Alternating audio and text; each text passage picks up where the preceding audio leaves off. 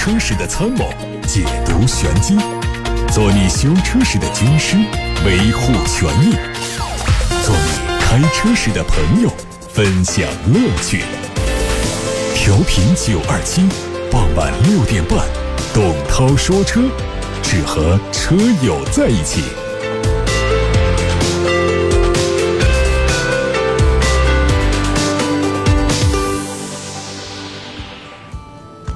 各位正在收听的是董涛说车，我是董涛。节目一开始要跟大家报告三件事情。第一个呢，就是三幺五的特别策划。这个策划啊，分成了两个部分，一个部分呢是线下部分，九二七一零七八的问题车展现在正在征集参展车型啊。如果说你的车出现质量问题，4S 店一直不帮你解决；如果你的车频繁出故障，厂家不给个说法。那么你就可以带着你的问题车来参加九二七零七八的问题车展，把你的维权遭遇晒给大家看，让湖北交通广播五档汽车节目一起来帮助你维权。九二七一零七八问题车展的展出时间是三月十五号，展出地点在武汉竹叶山二手车市场，参展报名热线是零二七八六八六六六六六，报名的微信公众号是楚天交通广播和湖北私家车广播，还有董涛说车。线上部分。首届中国柠檬车大选已经在董涛说车的微信公众号上开辟了投票的入口，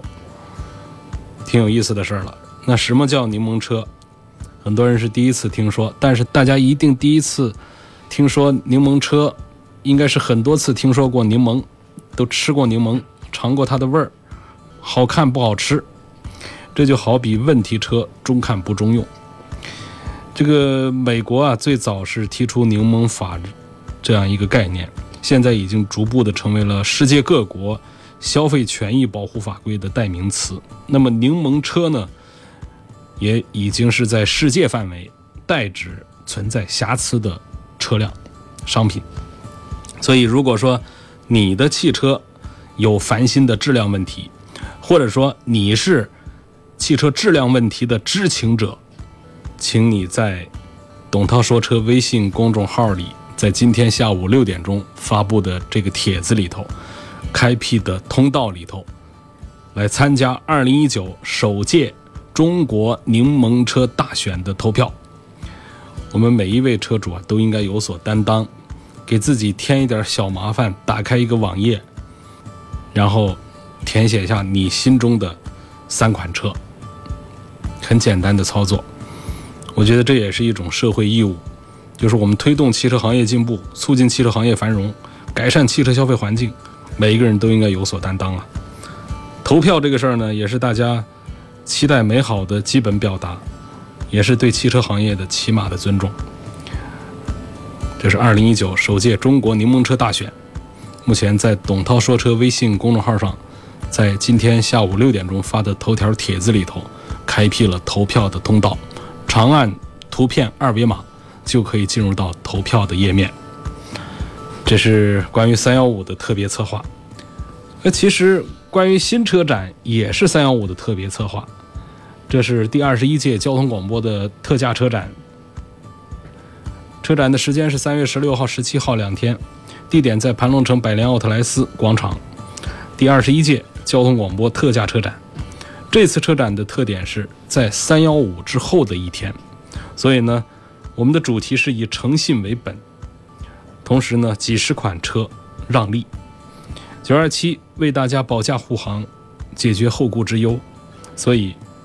买诚信车就到交通广播特价车展，买车购物嗨翻天，咨询电话零二七八六八六六六六六，这是第二十一届交通广播特价车展的消息，关注今天的资讯。中国汽车工业协会已经正式发布了今年二月份的全国汽车工业报告，国内热销的 SUV 轿车和 MPV 车型排行榜也被公布。先看 SUV，第一名还是哈弗 H 六，它的总销量是两万五千七；第二名是途观和途观 L，一万六千三；第三名吉利博越，一万五。现在开始回答大家的买车、选车、用车提问。先看微信公众号的后台。有位叫杰森的网友说：“吉利嘉际刚刚上市，是应该买它的燃油版呢，还是买它的这个啊叫插混微混更好？谁的性价比更高。这是一个全新的车型在吉利旗下，呃，我现在对这个车呢还是缺乏了解，所以我不能发表过多的呃评价。这款车呢，它的价位从十万啊一直到这个新能源的到二十万，我觉得通常情况下，现在我还是觉得一个十万块钱的车啊，啊，因为做了这个电动的动力之后呢，就卖到二十万这么一个事儿。我仍然是代表一位普通的车主，一个普通的消费者，我表示不能接受，不能理解，我心理上这道坎儿过不去。呃，其实最近呢有过类似的一个事儿，丰田的卡罗拉，那大家都知道卡罗拉多少钱，十万块钱的一个事儿，然后呢做了一个这个新能源的版本，咵就上到二十万上去了，这事儿我觉得在我这儿是一定过不去的，呃。两个原因啊，第一个环保这个事儿本身这个坎儿过，我觉得都过不去。环保了没有？终极环保了没有？电从哪儿来？火力发电，火力发电烧什么？烧煤，烧煤排放什么？不一回事吗？排气管那儿的碳挪到那个大烟囱里面去排了，这不还是不环保吗？所以这是我们。这个中国火力发电占主流的这种这个电力环境下，呃，我是赞成这么一个观点的。如果说是在有一些国家是以风力为主，啊，或者说太阳能啊、水电呢都非常发达的国家，它这个电是来自于大自然的循环，呃，这样说还能成立。但是如果说是一个以火力发电为主的国家，你说通过我开电动车，所以我就环保了，我觉得这个可能有点骗自己。所以这是第一道坎儿过不去，第二道坎儿是算账，可能有点精打细算啊。就是说这车，你看啊，这如果加油的话，一个月得一千多块钱。我现在不加油了，我充电，我算了一下，我只要四百块钱，啊，我这四五百块钱，我这一个月就下来了，我就省了好几百，我省下来了。你有没有算过？我们说这一个月省五百块钱，一年我们省五千块钱，十年能省下五万块钱，二十年能省下十万块钱。请注意。二十年省下十万块钱，那么你买一个电动车和一个普通车、普通卡罗拉之间的价差多少？十万，也就是说你开二十年能把你省下来的这个油钱，才能够把你买车时候花出去的那十万块钱多花的那十万块钱把它给补回来。所以一个是从终极环保的角度不成立，第二个是从荷包算打算盘的这个角度，我们觉得并不划算，所以。这朋友问到的是一个我并不熟悉的一个吉利的家具，但是我用到了整个的这套我个人形成的这个理论来分析这个事儿啊，我是没觉得买它的这个二十万的一个十万块钱的车，把它因为做成电动之后变成二十万，我没觉得这是一个划算的事儿，所以我在推荐购买的时候还是推荐买他们的这个普通的版本好了。下一个问题叫阿凯，他提出来说，我是。呃，二零一二年买的一个奇瑞的奇云，最近一个月频繁出现挂空挡熄火的问题。呃，在修理厂换了节气门、火花塞、氧传感器三元催化，好了一个星期又出这种情况。周六到 4S 店，师傅检查了火花塞，说已经发黑了，说是才换的火花塞不应该出现发黑的情况。我呃，他帮我清洗了一下火花塞，暂时没有熄火了。他说过几天这个火花塞呢。呃，还会变黑，到时候还会出现熄火问题。他建议我用一下油路三效，请问有没有比较好的解决方法？你是哪个 4S 店？我得感谢他，我要代表我们交通广播感谢这个 4S 店的师傅，他在推广宣传咱们九二七定制生产的除碳产品油路三效了。尽管这个油路三效产品呢，它是一个封闭环境下销售的，就是说它并没有开通对外渠道。就是让经销商拿货呀，让 4S 店里面都进货去。它只是在两个系统里面循环，就一个就是九二七官方汽车商城电商平台网上买，和京东平台，这是九二七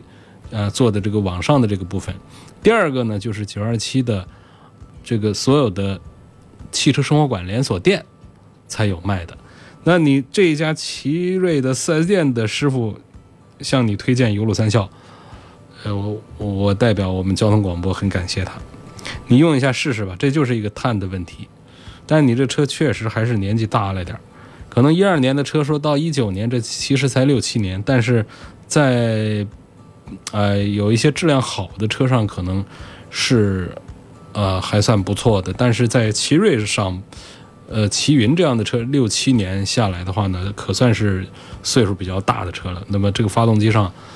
我觉得出这样的呃这个火花塞变黑这样的问题的话呢，就不要觉得好像是很大的一个问题，可能是对于这个车来说。都是到了一个比较正常的发病的一个阶段了，用一下油路三效可能会缓解一下，或者说抑制一下这种现象的产生和进展。问奥迪 Q 五和奔驰的 GLC 两百，想买个四十万左右的 SUV，追求的是舒适和后期的保养。如果入手这两台车的话，呃，应该买他们的什么配置会比较好？好，四十万 SUV。呃，在这个 Q 五和奔驰 GLC 当中选，这是很多花四十万买 SUV 的人在心里要，呃过的一个坎儿。追求的是舒适和后期的保养，恐怕来说呢，就是奥迪 Q 五会占一点点优势了。因为这个奔驰的 GLC 啊，它是出了名的这个，呃后期的维修保养的成本高。因为在奔驰、宝马、奥迪当中呢，本身这个奔驰和奥迪的后期的费用都是比较贵的，那奔驰还要再贵一点，要不然怎么对得起这个 BBA 老大的这个地位呢？第二呢，就是在奔驰的这个中档价位的产品当中呢，这个 GLC 啊又是格外的贵，它的零整比是相当的厉害的，呃，零整比我现在已经不记得具体数字了。就是把这个零部件拆了之后卖出来的，或者说我们来买所有的零部件，从四 S 店把它买买到这儿来，装成一台车的话呢，大概买这些全车零部件的钱，好像说可以买四台车了，还是买几台车了？我查到了啊，这个零整比的数字不是四台车，而是六台车，六点六台车，就是。北京奔驰 GLC 的零整比的系数达到了百分之六百六十七点零四，说这是一个什么水平呢？第一，最低的产品是北京现代的 iX 三五，零整比的系数百分之一百七十二，它好像是北线的四倍还多，四圈是吧？对，四倍还多，四倍的样子。也就意味着什么呢？零整比就是你把整车全部拆散了，把所有的零部件拿去卖，你卖回来的这个价格的总和跟整车的售价的比值。那么百分之六百六十七点零四的意思就是，一台 GLC 的零部件拆了可以卖六点六台 GLC 的整车的新车的这个价格回来。这是零整比的一个概念，帮大家查到了啊。听起来还是挺恐怖的，就是贵，一个字儿贵，两个字儿也是贵贵。所以呢，你是追求后期保养便宜和舒适度的话，本身空间 Q 五也大一点，所以这 Q 五应该是呃更值得选一些。但是呢，在 Q 五这个车的身上又出现的一个这个配置的选择方面，我觉得也是很纠结。我在这个车刚上市的时候，我就纠结它的，我就研究它的配置表啊。拿着配置表反复的看，我觉得这个设计配置表的人实在是太坑爹了。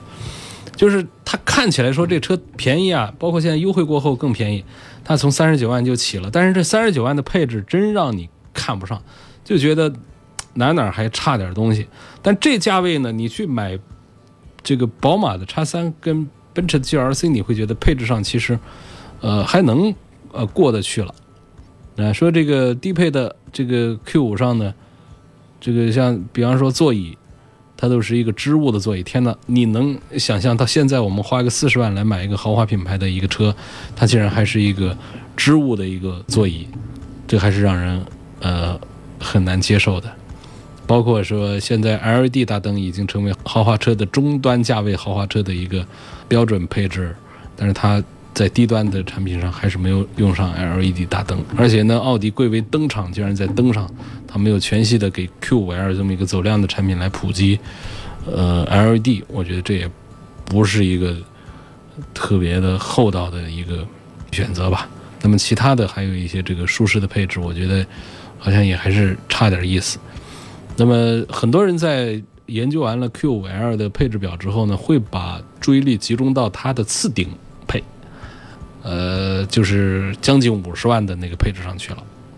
那么到那儿去之后呢，我们看到这些配置啊，就觉得好像已经可以比较舒服的来用车了。但是这时候大家已经忘了价格了，价格已经摸到了五十万上去了，呃，这个性价比可能就表现不大好了。所以在推荐这个奥迪 Q 五的配置的时候呢，嗯、我觉得从用的还算比较舒服来讲的话呢，就要到它的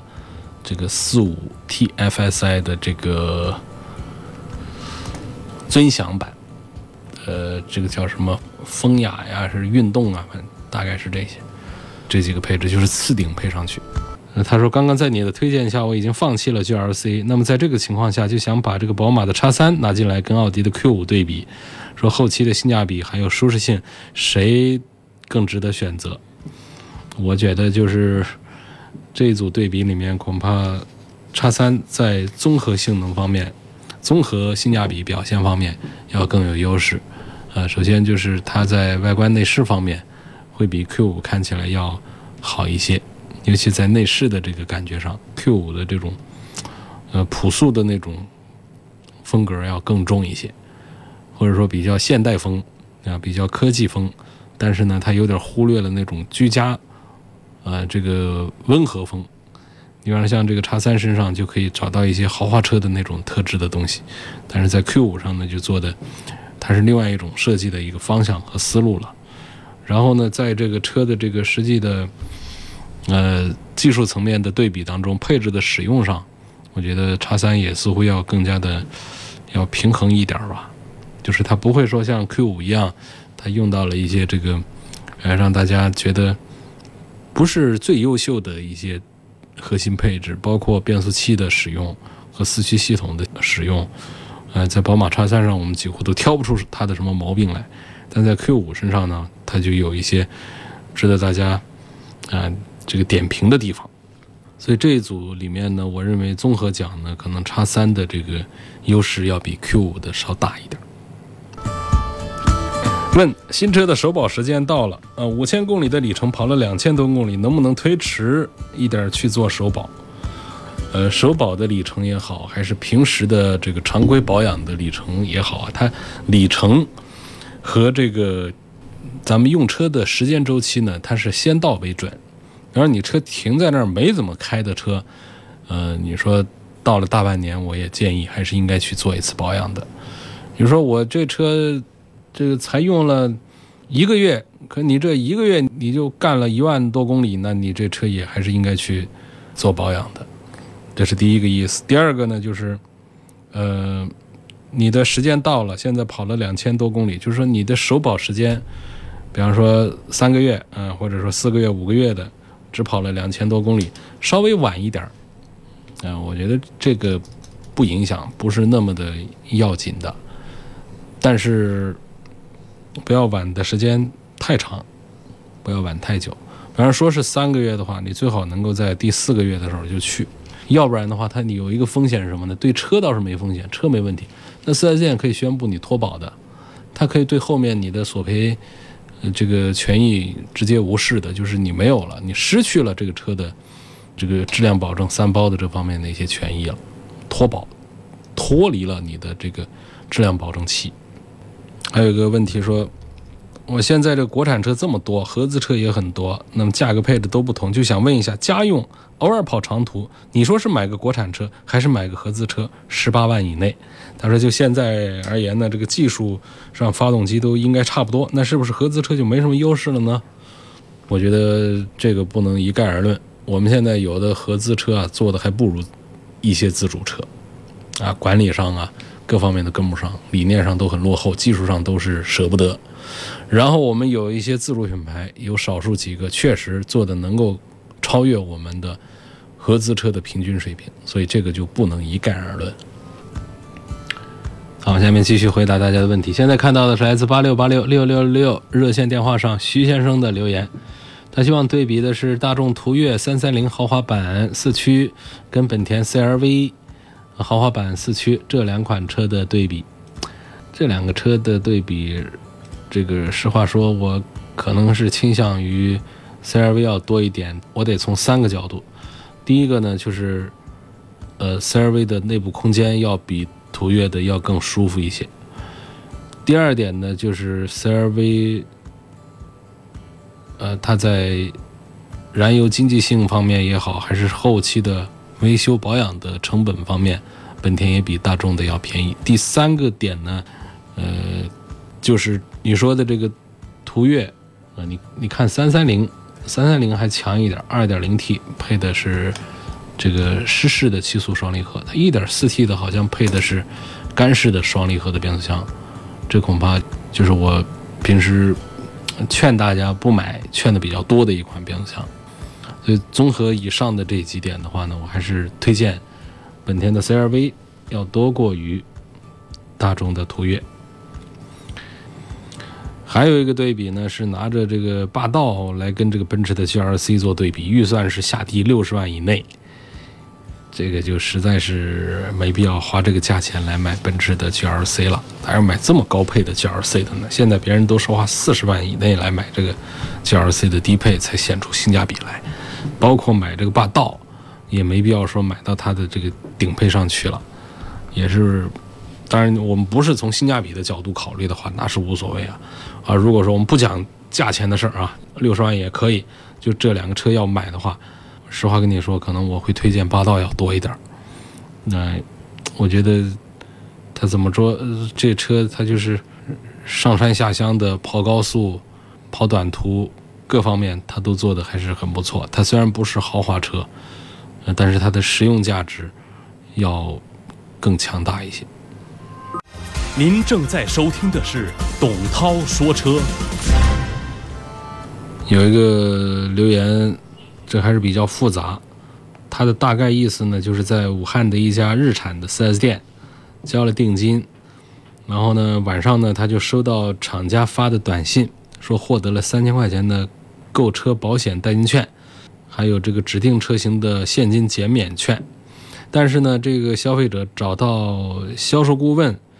去联系的时候啊，销售顾问说这是厂家返给 4S 店的福利，跟我不相干。这个消费者认为呢是厂家给购车人的福利，却被 4S 店截留了。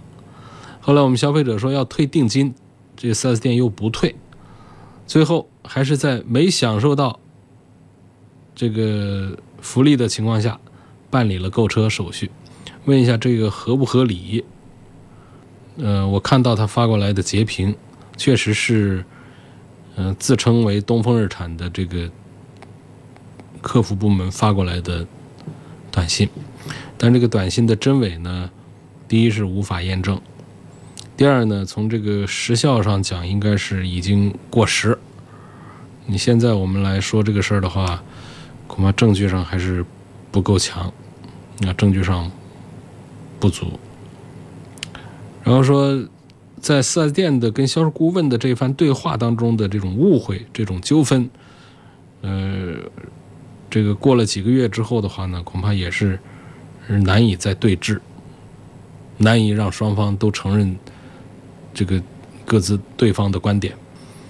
这件事情呢，我会把这个截屏啊，呃，发送给厂家的有关部门，让厂家来首先鉴定一下这个信息是真的是假的。如果说这是我们消费者应得的这个信息的话，我们要做第二个动作，就是联系。四 S 店的当时的销售顾问，就是我们消费者的这个诉求表达是否在及时的这个时间限制的呃之内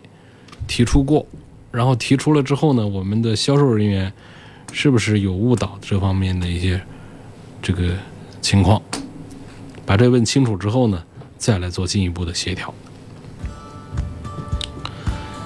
想买一个雷克萨斯的 NX。应该买哪一个版本？不考虑油电混合的。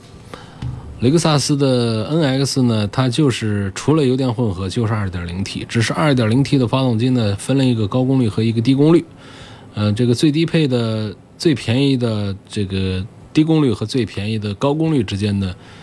隔着大概有个两万呃三万块钱这样的一个情况。我还是觉得应该买 2.0T 的高功率的这个版本。毕竟这车子也有那么大，啊，开一个二点零的自然吸气，那实在是慢的不可言说。所以为这几万块钱、三万块钱的这样这么一个差距，啊，来买一个二点零 T 的低功率版本，我觉得还不算一个明智的选择。二零一八款的飞度，舒适天窗版，挂 D 档，有时候放开油门呢，车子会腾腾腾的抖。问是个什么原因？这个不出意外的话，可能有七成的可能性，是因为这个怠速挂在 D 档的时候呢，就是实际上是发动机抖动的一个放大，就是它原本我们的发动机都会有一点抖，但是它只要不严重的话呢，我们在车厢里面不会在 D 档的时候感觉到很明显，所以这可能就是发动机的这个抖动在被放大。让我们在车厢里面在 D 档的时候能够明显的感觉到。那么发动机的抖动呢，有两种，一种是正常的运行的抖动。呃，在这种情况下，如果我们的像这个发动机的安装啊这样的一些地方出现了一些问题，像犄角啊这样的地方出了问题之后，也会导致发动机的这个动平衡失态，啊，就失去了一个平衡的一种状态，它就会产生一些共振呐，或者说一些晃动这样的抖动。另外一种呢，就是发动机的工况出了问题，它内部在燃烧的时候出现了一些这个瑕疵，呃，类似包括我们说有碳需要除碳，碳妨碍了发动机的正常的燃烧运行，也会导致这样的抖动出现。呃，总体来讲呢，我们任何一个车就是自动挡的产品呢，呃，挂到这个 D 档上去踩着的时候，它都会有轻微的跟挂在 N 档上。或者说 P 档上不一样的这种发动机的工作状态和车厢里的我们这个驾驶员的感受状态都会有一点点不一样，它不一定体现在一种抖动上，可能在一种声音上或者说其他方面会感觉到一点点。嗯，还有一点呢，就是这个飞度啊，一八款的飞度呢用的是 CVT 的变速箱。按道理讲呢，这个 CVT 变速箱的这么一个运行的一个原理，它是不是在一种这个空档的一种状态的？它是一直在档位上，呃，只是通过内部的这个调节，让它在不同的这个转速比之下，会出现不同的这个传动的一种效果。所以这个呢，也还是一八款的车年把功夫，我觉得也还是不用太担心。应该是没有出什么大的毛病吧。下一个问题说，我刚买一年半的别克英朗，车内的异味很严重，冬天开暖气啊，异味是更严重。换过了空气滤芯，空调进风口也喷了清洗剂，都没有改善。请问有没有出现同样问题的车主啊？这关于这个别克英朗的车内异味，这车内异味这这这种事儿啊，我们消费者是最憋屈的。为什么呢？因为明明有异味，你去反映，他会四 S 店会跟你说没有，你没有证据啊。你找了十个人过来闻，都说哎呀这车里有味儿。他店方他说我觉得还好，你就那你就剩下你除了骂他一顿，你简直拿他没办法了。因为什么？他就关于这个异味、这个臭味，他连个标准都没有。你拿个仪器检测，你测出来数据是多少？这国家也没有一个车内空气污染方面的任何的国家标准、国家强制标准、国家推荐标准、行业标准，啥都没有，啊，连一个团体标准都没有。所以这个事儿就是我们消费者最憋屈的地方。明明车内的异味会影响健康、影响心情，但是你拿它没办法。而且说我们更换什么东西，